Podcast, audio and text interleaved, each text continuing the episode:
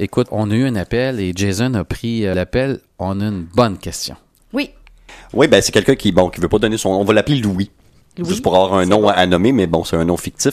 Euh, Louis voulait savoir, quelqu'un qui, lui, ce matin, là, il écoute ça, puis il commence à, à- à penser, à réfléchir à ses agissements, puis qui dit, ben, j'ai beaucoup de terrain. Est-ce que moi, je peux décider demain matin, parce que je me reconnais là-dedans, de dire, ben là, je change et je règle ça, je ferai plus ça? Est-ce que quelqu'un peut s'auto, s'auto, comment je dirais ça? Diagno- S'auto-diagnostiquer et s'auto-traiter si jamais il se reconnaît, oui, qu'il voit que oui, il y a vraiment ces comportements-là? Écoute, euh, c'est à peu près impossible. Je vais répondre tout de suite à Louis.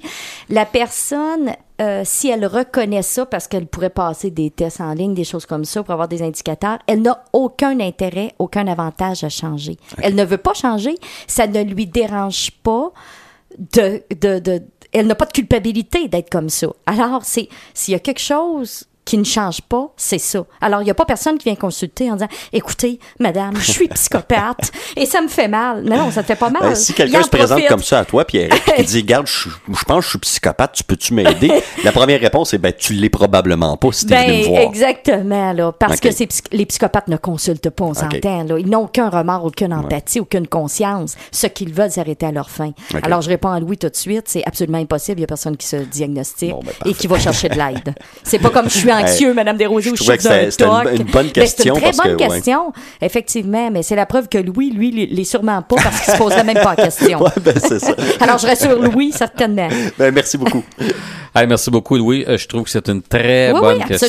C'est- Mais lui, c'est peut-être écoute, je suis, je euh, je suis un, je suis un PDG en partant ou je suis ci ou je suis ça. Alors, euh, c'est ça, je vais vous dire que vous soyez dans une profession qu'on vous a nommée et je veux le répéter parce Ben qu'on ne oui, veut pas là. créer d'anxiété. C'est simplement une étude qui a été faite et c'est pas parce que vous êtes un policier que vous êtes psychopathe. Ben non, Il faut on bien comprendre. juste, et c'est pas parce que vous êtes une ça. psychologue que vous l'êtes pas non plus. Hein? Alors, euh, je vais mettre ça bien au clair. Écoute, ça m'amène euh, à te poser une autre question par rapport même euh, à Louis là, qui se pose cette question-là. C'est une maladie? Bon, c'est une maladie. Euh, certes, ce qu'on sait aujourd'hui, c'est que le cerveau des psychopathes est différent. Différent. Oui, on est capable, euh, ça a été euh, produit là, dans le journal euh, Neurosciences. Ce qu'on a fait, c'est que on a pris des prisonniers ayant reçu un diagnostic de psychopathie, donc, donc, euh, de, de trouble de la personnalité antisociale, là, qui se rapporte Oui. beaucoup aux psychopathes. Puis on a pris 20 prisonniers qui répondaient pas aux critères. Puis on les a mis dans une grosse machine, euh, PET scan et tout ça, puis on a regardé leur activité. Puis on, on voit qu'il y a un fonctionnement différent. Là, je n'irai pas trop en termes techniques, là, mais le- au niveau du cerveau émotionnel, c'est comme s'il n'y a pas de connexion entre le cerveau émotionnel et le lobe préfrontal, qui est notre jugement, notre analyse et Oui. tout ça. Alors, il y a quelque chose qui nous dit que c'est pas bien, mais on ressent pas l'émotion. Ces gens-là, là, on, les a- on les a mis devant des, des films ou des photos qui fait réagir n'importe qui émotionnellement. Un enfant qui se fait battre, une femme qui se fait violer, tu sais, des choses horribles. Et ils ne réagissent pas plus que de voir une mouche sur une table. Oh, wow. Alors, il y a une pathologie du cerveau. Est-ce que c'est une maladie? Bon, là, là, écoute, c'est- c'est très discuté dans la littérature, mais néanmoins, ça ne veut pas dire que les gens ne sont pas responsables de leurs actes et on voudrait surtout pas prendre cette piste-là en disant, ben écoutez, parce qu'il y, a des- il y a des spécialistes qui s'en vont là-dedans, écoutez, étant donné qu'on s'aperçoit qu'il y a une partie du cerveau qui est différente un petit peu, c'est donc pas de leur faute. Et ça, le, le lien n'est pas si évident. La personne sait très bien ce qu'elle fait. Les psychopathes sont très, très conscients que ce qu'ils font, c'est mal. Mais ils s'en balancent. Mais ils ont aucun remords. Ils ont aucun remords. Alors, euh, c'est ça. Puis est-ce que ça peut. Est-ce qu'on peut le traiter? non, ça se traite pas. Malheureusement, c'est c'est une des pathologies les pires. Euh, psychopathe un jour, psychopathe toujours. Euh, Alors, la personne qui est psychopathe, au moins, elle ne se reconnaît pas d'un. Elle ne sait pas. Euh, ben, elle se reconnaît pas. Elle peut, elle peut prendre conscience. C'est-à-dire, euh, quelqu'un, euh, elle irait passer de test ou quelqu'un dirait oui, c'est moi, je fais ça, je fais ça. OK, t'appelles ça psychopathe.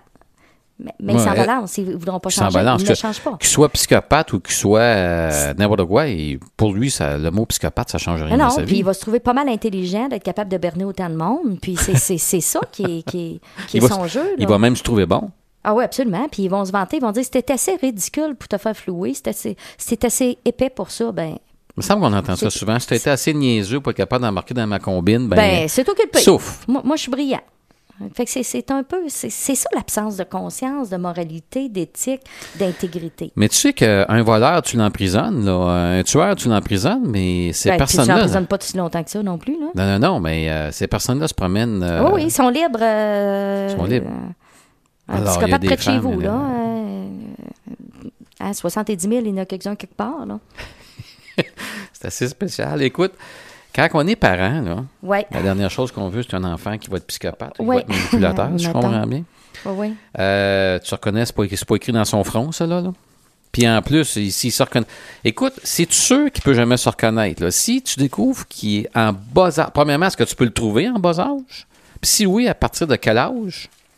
Puis quand tu as ça, là, tu fais quoi euh, avec ton enfant? Là? Bon, puis c'est encore la faute de la père, puis du père, puis de la mère. Là. Il y a des années, on pensait que les psychopathes devenaient des psychopathes à cause d'une enfance malheureuse, hein, des enfants qui avaient été abusés, maltraités, négligés. Aujourd'hui, depuis 10 à 15 ans, avec les découvertes que l'on a fait, on sait que euh, c'est pas le cas, qu'il y aurait une forte prédisposition génétique. On viendrait au monde avec déjà quelque chose en termes de pathologie au niveau du cerveau. On ne dit pas que l'environnement ne peut pas euh, venir contribuer d'une certaine façon, mais même il y a des auteurs qui disent que plus les psychopathes, le plus les traits psychopathes sont élaborés ou sévères, moins l'environnement y est pour quelque chose et plus que ce serait dû euh, mal fonctionnement au niveau du cerveau. Maintenant, il y a encore un grand débat. On, on ne peut pas techniquement diagnostiquer quelqu'un en bas de 18 ans avec euh, un trouble psychopathe. Ben voyons donc. Non. On va souvent diagnostiquer ce qu'on appelle un trouble des conduites ou trouble oppositionnel avec provocation, ce sont les termes. Et certains de ces troubles-là vont, à la fin, finir à l'âge adulte étant des psychopathes. Moi, ça me fait tuer. Écoute, c'est pas parce que tu tombes à 18 ans là, que même matin, ils vont C'est dire... ça, ça euh, tourne comme le pot de yogourt Ben, c'est ça, là, voyons donc. T'es devenu psychopathe. Donc, on sait qu'il y a des éléments. On est en train de regarder, c'est c'est quoi des éléments qui peuvent prédire qu'il y a là peut-être des pistes d'un futur ben, psychopathe. ça, j'aimerais entendre, c'est ça. Alors, euh, on a parlé à un moment donné euh, de- d'enfants qui pouvaient être hyperactifs, euh, euh, troubles de déficit d'attention, les TDA, TDAH, mais bon, ça, ça tient pas la route. Certains vont l'être, mais c'est vraiment pas assez pour faire un diagnostic, on s'entend là-dessus. Euh, L'égocentrisme, encore là, les enfants sont tous un peu égoïstes. Le manque de remords. S'il y a quelque chose que les parents, les professeurs devraient être à l'affût, on sait que habituellement les psychopathes vont, pour plusieurs, vont raconter des histoires sordides, comment ils ont fait qui ont martyrisé des animaux. Alors, un enfant qui s'amuse à couper la queue du chat pouce par pouce à toutes les semaines et à jouir de ça, un enfant qui démembre des animaux, qui dissèque et tout ça, déjà, on peut avoir, ça veut pas dire que c'est une assurance, mais on, on lève les- le, le drapeau. Mais Est-ce qu'un enfant peut, fa- peut faire ça par curiosité, qu'au même titre qu'il va vouloir ouvrir une radio pour voir comment Ben, elle est faite? Il va ben- voir la grenouille, voir comment c'est. Ben, c'est là qu'à un moment donné, il y a une nuance. C'est que, tu sais, quand tu, tu prends un chat puis tu le mets dans le ciron, morceau par morceau, ou un chien, puis ça te dérange pas, là. Non, on n'est plus dans la mouche qu'on arrache les pattes. Tu sais, Non, on- non, non. comme être humain, c'est comme, c'est comme on, on devrait avoir une espèce, et, et que l'enfant, il ressent pas rien. Tu sais, par nature, on, on veut pas que les animaux aient mal. Non. Surtout pas les animaux qui se rapprochent C'est ça, de nous. de, de l'humain, là. Euh, c'est sûr qu'il y a des choses culturelles. hein. On sait qu'il y a des pays qui mangent les chiens, les chats. Nous, on mange les vaches. On n'a pas la même empathie pour une vache que pour un chat, pour un chien. C'est pour ça qu'il y a beaucoup de nuances. Mais l'autre chose qu'on peut regarder, l'enfant qui fait du mal à l'école, euh, qui va se battre, qui va, qui va euh, agresser les autres et qui n'a pas de remords, qui n'a pas de culpabilité. Et certains même semblent y prendre plaisir. C'est ça la différence. On peut se battre à l'école, on va voir. Des fois, il y en a des petits impulsifs, puis ils se ramassent dans le trou, puis ils ont cogné l'autre. Mais après ça, ils se sentent cheap. Si l'enfant se sent pas cheap, s'il se sent pas coupable, on a des indicateurs qu'il y a un problème. Et là, il faut que les parents consultent. je vais donner un exemple bien précis. Les enfants, je sais pas, là, je vais prendre un exemple. L'enfant à 4 ans, ils s'en vont tous en rang d'oignons. Ils marchent tous en arrière de l'autre. Ils sont en garderie. Oui, oui. Puis le petit gars, là, il arrête pas de pousser sa voisine, il arrête pas de piler ses pieds d'en avant pour enlever les souliers de l'autre. Puis, bon, ben là, c'est, à un moment donné, euh, la personne dit, écoute, wow, wow, là, c'est assez, arrête. Puis il recommence tout le temps, recommence tout le temps, puis elle dit, si tu arrêtes, là, je viens juste de t'avertir de plus le faire. Arrête. Est-ce que déjà, à partir de là, si le petit gars répond, ben écoute, euh, pourquoi tu fais, il demande pourquoi tu fais ça, puis il répond, je sais pas. Je sais pas.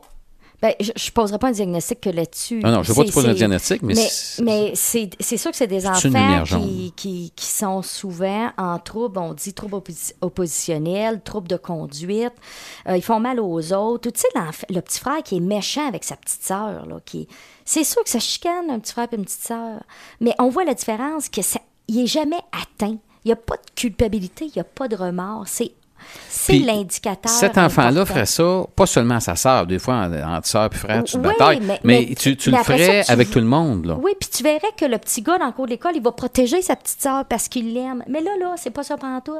Il n'y a pas d'émotion, il n'y a pas d'empathie pour les autres. À partir de quel âge, puis arrête, Euh, tu peux voir ça? Ben, certains auteurs, Isabelle Nazaraga disait que déjà, quand les enfants rentrent à l'école, qu'on voit des traits marqués comme ça de méchanceté, de non-remords. de- Bon, t'es un parent, tu fais quoi avec ça, là? Ah, tu vas consulter. Je ne je, je donnerai On va- pas de trucs ce matin. Non, non, non, non. consulter parce que c'est quelque chose qui est très, très sérieux. Tu vas consulter pour ton enfant, mais là, tu, tu m'as dit que ça se guérissait pas. Là. Non, non, mais attendez, en bas âge, on parle de 5 ans, là, on peut travailler sur, sur des choses. Là. Mais quand tu es rendu à 32 ans, tu découvres qu'il y a un psychopathe dans la maison. Là. Euh, bonne chance. Fais tes valises, puis, euh, tu sais, euh, donne pas ton adresse.